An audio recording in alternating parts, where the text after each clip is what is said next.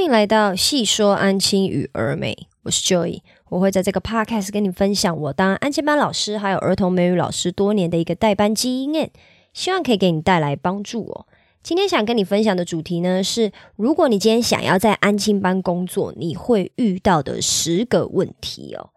不晓得你最近是不是在考虑要去安亲班工作呢？你听到我这样问，你应该就会知道，今天这一集主要是在 for 就是有考虑要去安亲班工作，或者是刚在安亲班工作的一些新手老师们哦。去安亲班工作前，你有没有想象过你可能会遇到的问题有哪一些呢？其实大概就是十几年前的我啊，我是想都没有想，就是很单纯的想说。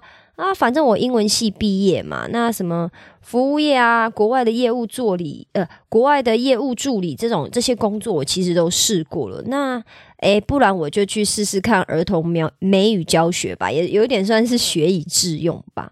那 N 年后的我哈，也就是现在的我回头看哦，其实我才注意到哈，就是在儿童美语安亲班工作哈，其实挑战哦，挑战是。蛮多的，蛮多的。那以下呢，我就想要跟你分享十个，就是你今天如果要在安亲班工作，或者像我一样，我是在儿童美语的安亲班工作，会遇到的十个问题啊。第一个就是像我刚刚提到的，大学毕业到底要不要去安亲班工作？那十几年前的我就是大学毕业嘛。那如果是依照现在，说不定有很很多人是硕博毕业的，也就是说，你接硕博毕业以后，你到底？诶，要不要去安亲班工作呢？就是我知道网络上面，尤其是 D 卡或者是一些我查询的网络上面的资讯，就是会有一些社会新鲜人有点迷惘啊，就在问说，可能因为也不知道自己的兴趣，还有就是对于未来的规划有什么。毕竟我讲坦白一点，学校并没有教你这些事情嘛。那我今天大学毕业以后，我到底要不要去试试看安亲班这一份工作呢？那安亲班这份工作到底你要不要去试试看？我觉得只能靠你自己去回答这个问题啦。我知道很多人对于目前的职涯可能都是没有什么规划的。我当初会去安亲班工作，也就是像我讲的一样，我很多工作类型我都做过了。最后呢，才去挑战的安亲班。为什么我是最后才去选择试试看安亲班呢？很简单，因为以前的我自认为讨厌小孩子，尤其是在高中的时候，我跟我那一群好朋友们，我们就是最鄙视小孩的。看到小孩，我们就是离他们远远的，就觉得说，哦，小孩真的很烦很吵，我们不喜欢小孩。以前的我是走这个路线呢，那所以安亲班被我排在最后、最后、最后一步啊，就是有点。对于当时的我来说是下下策，可是我现在回头看也才发现，哦，人生真的就是你不去做，你就不会知道，原来你做得到，而且。其实你还蛮喜欢的，因为我就是一个例子嘛。就是虽然当年的我觉得我自己不是很喜欢小孩，现在的我才回顾回顾以后，我才发现啊，其实我还蛮喜欢跟小孩相处的。尤其是我在路上如果遇到陌生的孩子，我都会去跟他们聊天讲话，就是我想要去吓吓他们，因为他们都会被陌生人吓到嘛。当然是挑他们爸爸妈妈没有注意的时候啦。也因为如此，这份工作呢，算是。有一点让我自己更了解我自己吧，就是哦，其实我在对于陪孩子这一块呢，我算是蛮有我自己的一套，然后我也觉得蛮开心的。虽然小朋友都觉得我很凶啦，我很严格，但也这是没有办法的事情啊。再来第二个，你可能会想会遇到的问题哦，就是你有没有想过在安庆班工作的优点有哪些，然后缺点有哪些呢？这些东西呢，一定都是。你要进去工作以后，你才有办法感受到的。可是即使如此哦，你在去工作之前，你有没有假想一下，说，诶，在安庆班工作的优点还有缺点会有哪一些呢？今天你会遇到的问题有什么？或者是你有遇你你会遇到的优点又有什么？像我之前的 podcast 有分享嘛，就是在安庆班。当老师的三个优点嘛，那这三个优点一直到现在的我，即使可能分享已经是有一阵子了嘛，可能是去年的事情了，可是到现在我都还是觉得，嗯，这三个优点我现在还是蛮认同的，就是可能比如说可以有自己的时间规划啦，然后小朋友们都可以配合你自己今天想要实验的某一些东西，比如说我又在书上面看到了一些呃关于建立新冠的一些。什么步骤，或者是我今天想要又想到什么样新的方式，帮我班建立一个良好的读书的态度或习惯，这个部分我都可以不断的去试验。最后的优点就是，我们暂时应该是比较不容易被 AI 取代嘛，毕竟现在 Chat GPT 好感觉要征服全世界了。可是因为我们这个是一个需要跟人互动的工作啊，只要今天有小孩，除非现在爸妈都不生小孩了，只要有小孩就需要安亲班老师了。那缺点的话呢，我就不赘述了。缺点就是你只要去网络上面打，大概有百分之八十的文章都跟你分享的是缺点啊，就是安亲班有多可怕，这份工作有多可怕。大部分人都是在分享这个啦。那我就是反其道而行嘛。我想要告诉你，你今天要怎么样在这份工作上面得到你的成就感？怎么样让你自己准时下班？怎么样让你可以，比如说像我一样，我还可以有多的。时间可以做自己想做的事情，因为我是怎么去训练我的孩子的，这个是我今天希望帮大家解决到的，然后进而可以呃研发出一个我自己的线上课程嘛。再来，你会遇到的下一个问题就是，你要怎么去辨别优质还有劣质的安亲班？就是你的工作场所的部分嘛。那优质跟劣质的话，我觉得在我网络上面看到这么多文章的分享呢，我觉得目前为止就是先看一个，就是这个安亲班到底有没有确实的帮你保劳健保。而我之前有被网友洗脸啊，他们有讲说，就是好像安亲班工作的人数低于多少人以下。就可以不用帮你保劳健保，或者是比如说你今天是攻读的话，就是在一定程度内，你也他们也是可以不帮你保劳健保的。那这个部分呢，因为我真的不是专家，所以我这边也不太敢再跟你很确定的说。哦，到底现在保劳健保的规则有哪一些？我会建议你直接打电话去劳保局哦。我之前就有打过劳保局的电话，可是因为这个是我在针对正职的部分，然后还有安亲班的规模已经到一定的大。也也就是说，他那个安亲班规模不要太小了。如果你今天是去那种超级无敌私人的安亲班，然后里面的老师跟主管看起来也才两个的这一种，这种就可能比较会遇到他跟你讲说：“哎，我们这边依照法规其实是可以不用保，还怎么样的？”那现在二零二三年啦，到底现在的法规又改成什么样？我真的不能跟你很保证，也没办法确定，所以会建议你直接打电话去劳工局。劳工局的小姐真的都还蛮 nice 的，就是我我一跟他讲说我想要写网络上面的文章，他就跟我继细密的讲了一堆，那我不敢在这边再把它打到网络上。最主要原因是因为规则这个部分呢，可能它是有做变化的，会不会最近又有什么法规改了？我真的没有办法保证我的文章可以实时更新到这个地步。所以我现在就是选择说，我可能不再讨论这一方面的议题，因为这个不是我的专业，也不是我的专家。这样子我也不是专家，这样我才不会误导你哦。今天呢，请你就先以这个为一个最基准的判断，他到底有没有帮你保劳健保跟六趴？如果有的话，他起码是一间正派的安亲班，哦，是一个正派的公司。那至于比如说什么旅游津贴啊、生日津贴、三节奖金啊，这一些就是额外的福利。我网络上面看啊，好像很多安亲班都是好像时有时没有，也就是说有点看老板心情，或者是比如说他在。跟你应征面试的时候，他可能会说：“哦，有有有，我们这边有。”然后等到实际上到时候有没有，这也是一个未知数啦。所以我会觉得这一类型的安亲班呢，可能就有点比较看运气啊。如果你今天真的运气好，可以遇到；那运气不好的话，可能就遇不到。可是也不代表说它就是一个烂的安亲班，只能说它可能在福利上面呢，它就是比较中规中矩，不是像比如说安亲班里面的外商这样子提供给你很多的福利哦。再来第四个问题呢，就是你不晓得要怎么跟孩子相处、沟通，还有建立秩序了。这个是我看到最多在安亲班工作的人第一个会面临的挑战哦。因为我们今天在安亲班工作，我们最大的就是用处是什么？是不是就是要去赶快督促孩子写作业嘛？然后跟他们沟通，然后让他们就是可以学会。怎么样去规划自己的时间，然后让自己可以赶快的念书，赶快把功课写完，做好该做的事，事情都做完以后，才可以去做自己想做的事嘛？这个是很多人遇到的挑战哦。所以，如果你在要去安亲班工作的话，你可能要先思考一下，你今天跟小朋友的相处，你想要建立什么样子的规矩，或者是你想要当一个什么样风格的老师，这些东西都一定会在你上班之前，你有去做一下思考，对你来讲会是比较好的。不要跟当初的我一样，就是。懵懵懂懂就进去了。那当然，懵懵懂懂进去也没有不好啦，就是那边一定会有人稍微带你嘛。可是他的稍微带你到底怎么带呢？我有听过，就是。带一个上午而已，然后就直接把你丢丢到一个班，你就要去自生自灭。这我也是看到网友的分享，我也觉得哇，傻爆眼呢。我们那边起码还可以带三天到一个礼拜，然后接下来的一个月的时间呢，就是不会让你独立带班，就是会让你就是采取像实习的状态，跟各个老师去学，不会直接就丢一个班给你哦。所以我觉得那个可以就是什么教你一个上午，就直接把班丢给你的那个安亲班，我个人是觉得蛮猛的啦。因为如果你今天没有好好训练你的老师的话，他的能力不足，没有办法把小朋友引导到应该要引导的地方，就会进而连带流失率嘛？那是不是家长就会对于这件事情是有意见的，就会觉得我要离开这个安亲班？可是有的好像蛮多安亲班都这么做的，所以我也是蛮讶异的。再来第五个问题是你不知道要怎么跟家长沟通，还有达成共识哦。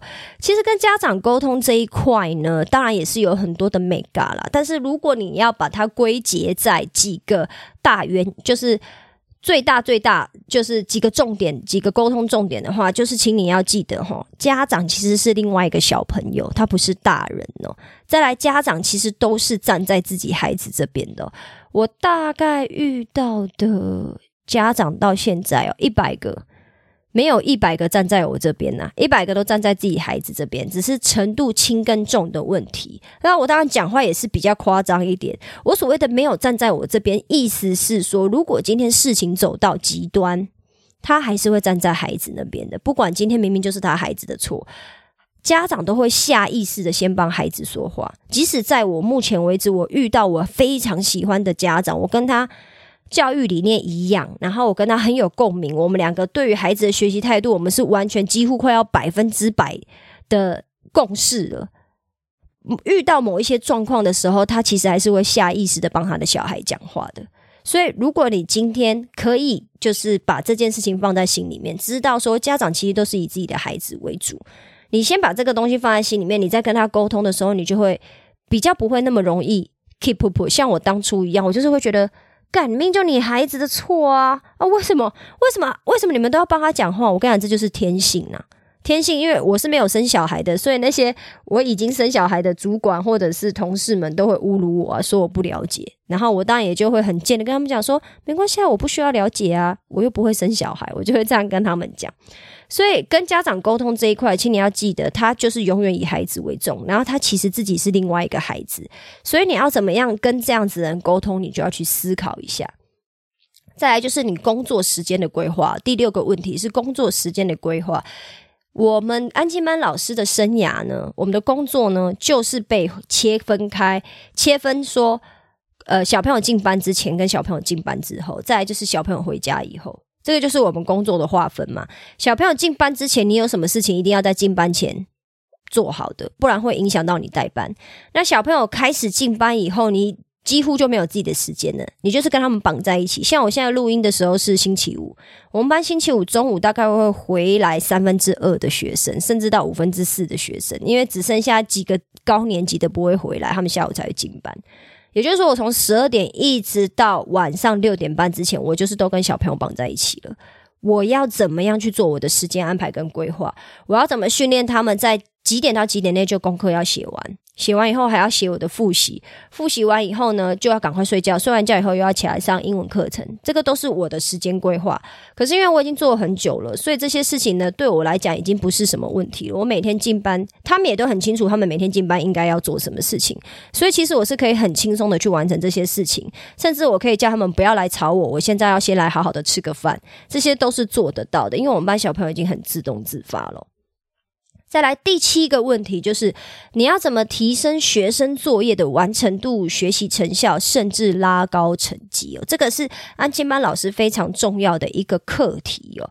作业完成度，也就是说，他有没有办法在时间内完成作业，然后再进而就是，如果完成作业的话，他的错误率要降低哦。你不能说他就是本来都错一大堆，然后你也都没看出来。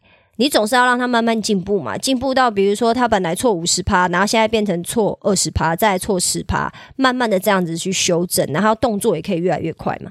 再就是学习成效跟拉高成绩啊，这几乎是所有补习班、安亲班的痛嘛。老家长今天送来，不只要完成作业，还要成绩好嘛。成绩所谓的成绩好，不是前三名的那种好啦，就是要在固定的某个水准之上嘛。我觉得这个老师一定都可以理解，虽然不一定可以认同，会觉得说你孩子就是笨的跟猪一样，可是这一定都是家长的期望，你要把这件事情放在心里面哦。再你会遇到的第八个问题是儿童美语教学如何讲解的有趣，但是又要可以让孩子记住。因为我自己是在儿童美语的安亲班工作啦，所以我会特地把这个放进来。就是儿童美语教学这一块，当然在初期的我其实上课是非常的无聊的，然后我也不太晓得要怎么样跟小朋友讲解，可以讲的让他们比较懂。可是因为我的安亲班呢是着重在美语教学大于学校作业完成，也就是大于国语数学的，所以经过这好几年的，就是不断的洗脸啊、练习啊，从最后一名一直到现在的前三名的部分，这个部分呢都是我嗯苦战实战自己练习出来，慢慢的去学来的啦。我们学校。应该要说，他们的教育训练其实也没有那么的完备，所以都是靠我自己个人的学习。那这个我也不想要再去讲一些学校的一些狗屁叨糟的事情。重点是，如果你今天去的这个安心班。他把美语教学也会把压力放在你身上的话，你要怎么样去让小朋友可以有这样子的学习成效？然后他们在听你讲解英文的时候，他们听得懂呢？我不敢讲说我现在讲解英文，我们班小朋友全部都听得懂。有一些文法概念，他或者是单字的概念，或者是片语的概念，他们真的还是有一点懵懵懂懂的，那就没有办法。我不会因为这一两个小小的小问题呢，就拉住自己哦，就 hold 住我自己。我就是会好，那没关系，这个东西你真的听不懂，我们就跳过，我们就继续往下讲。为什么？因为我我以前自己的学习就是这样。我曾经在学英文的时候，对于某一个概念，我就是打死听不懂，然后等到半年以后，我才想到啊，原来他就只是这样子而已嘛。为什么我当时会听不懂呢？所以我觉得，对于孩子的学习也是这样。如果他们真的在某一个观念后，他就是卡住了，记不住，我们还有很多事情要做嘛，我们也还有很多目标要去完成，我就会选择暂时先放弃。我有讲解一两遍，你们真的听不懂没关系，我们就继续往下。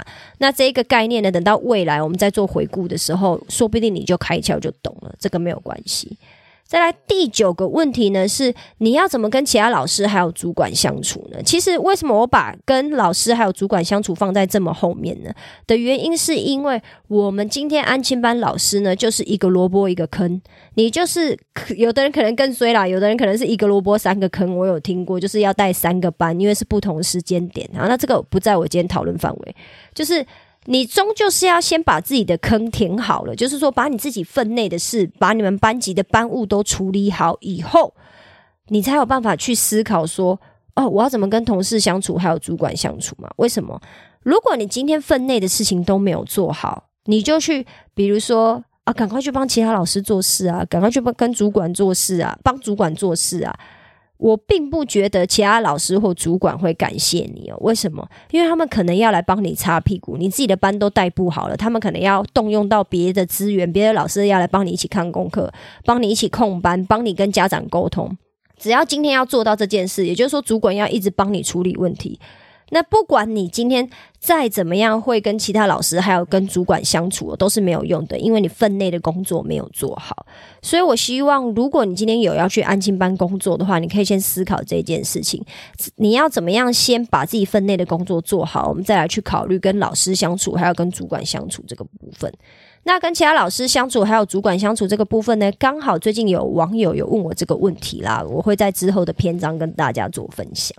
最后一个问题呢，你会遇到的问题呢，就是差不多有百分之三万的老师。的问题也会是这一个，就是教育理念跟公司的政策相冲突的时候怎么办？这个是早期的我每年都在为了这个所苦，就是我自己认为的教育应该是要怎么办？可是公司的政策一定都是比较偏向留班、流失这一块的，也就是说，怎么想办法留住孩子？那为了留住孩子，我们要牺牲某一些教育的理念。这一块我是怎么去跟公司做一个抗衡的？这也是我之后的分享哦。有时候你去，可能你也要思考看看，如果今天公司为了要让你留住这个孩子，然后希望你对某一些东西睁一只眼闭一只眼的时候，你你会怎么办？你要怎么去做啦？就是这些东西都绝对不是你去上呃去安静班工作之前，你思考以后就一定有一个解答的。可是如果你去工作之前，你先做了一下这样子的思考，等到遇问题真的被你遇到，真的出现了以后，你就比较不会那么痛苦啦。你也会觉得有一定程度的掌握感嘛。我们为什么会觉得幸福？就是我们觉得人生在我们的掌握之中，我们好像可以控制它一点点。那很多人对于安静班工作觉得很痛苦，是为什么？就是感觉很多事情自己都控制不了啊，控制不了学生，控制不了家长，控制不了公司嘛。当你这些东西你都觉得你控制不了，你就会觉得在这边工作非常痛苦，一点都不幸福啦。那现在呢，我大概已经可以控制的百分之六七十七八十差不多了，都是在我的掌控内，就照我要的方式去做一个进行跟调配，所以我会觉得我在这边工作算是蛮开心、蛮幸福的啦。以上呢就是这十个问题了。其实这十个问题呢都有一套相对应的解决办法。你只要有做到这个解决办法的话，其实你在安静班工作就可以如鱼得水哟。那你有没有觉得还有什么问题我没有跟你分享到，还是你也觉得很重要的呢？或者是你希望我针对以上哪个问题继续探讨，也欢迎帮我留下你的回复哦。